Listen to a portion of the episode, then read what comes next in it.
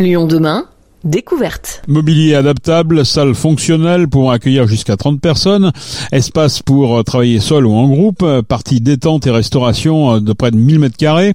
Le nouvel équipement s'appelle Bel Air School. L'idée est de réunir dans un même bâtiment de 2000 mètres carrés différents organismes de formation. Ce bâtiment, situé au 36 rue Antoine Prima à Villeurbanne, accueille déjà plusieurs écoles donnant tous leurs cours sur place.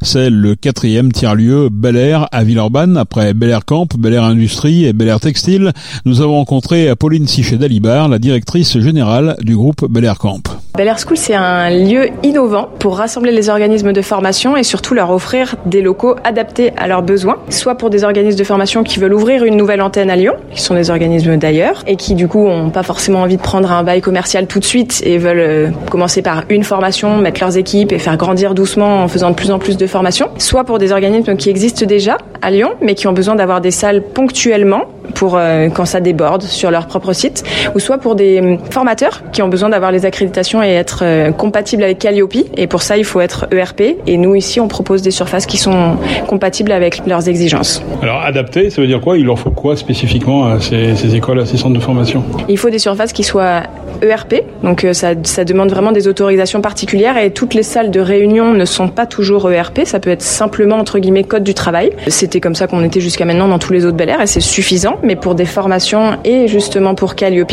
c'est pas possible, il faut être ERP, donc ça demande ben, des tampons euh, particuliers et de, des démarches administratives assez contraignantes qu'on a menées ici sur les 2000 mètres carrés de Bel Air School et qui nous permettent d'intégrer des surfaces compatibles avec la formation dans l'écosystème Bel Air et de faire plus de synergie entre les entreprises qui sont installées sur nos autres camps et les organismes de, de formation qui leur proposent des collaborateurs, apprenants ou euh, diplômés, pour répondre à leurs besoins de recrutement.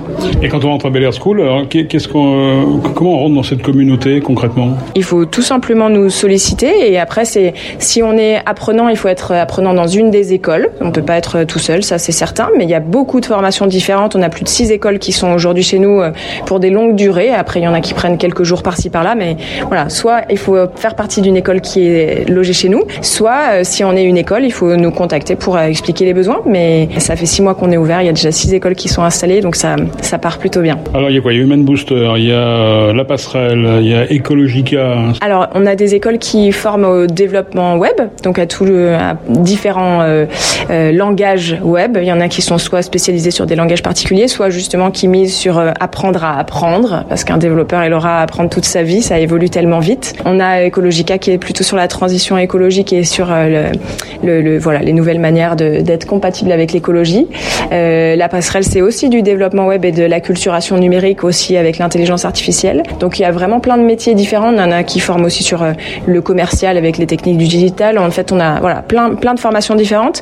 La seule contrainte qu'on a, c'est qu'ici on a des salles de cours, des salles tertiaires. On a aussi des demandes avec des salles euh, plus techniques et ça, on, euh, on arrivera à le faire en tout cas sur textile où on travaille sur une surface aussi compatible ERP pour euh, intégrer des formations vraiment de, de qualification textile, travailler sur les métiers textiles avec des surfaces ici scolaires, disons, et là-bas pour travailler sur les machines et pouvoir répondre aux entreprises qui seront dans Bel Textile. Cet endroit-là, ici, près de la ZAC Grand Clément, c'est un endroit qui est stratégique pour les écoles Oui, parce que très bien connecté est très bien desservi. Donc ça, c'est sûr que c'est hyper important pour nous.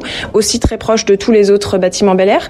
Et c'est très important pour un apprenant de se dire qu'il va pas sillonner Lyon euh, toutes les semaines quand il change euh, école entreprise. Ça, c'est très important. Donc en fait, euh, on est très bien desservi. On est au cœur d'une ville qui accueille très bien les étudiants. Il faut le dire, c'est abordable pour se loger.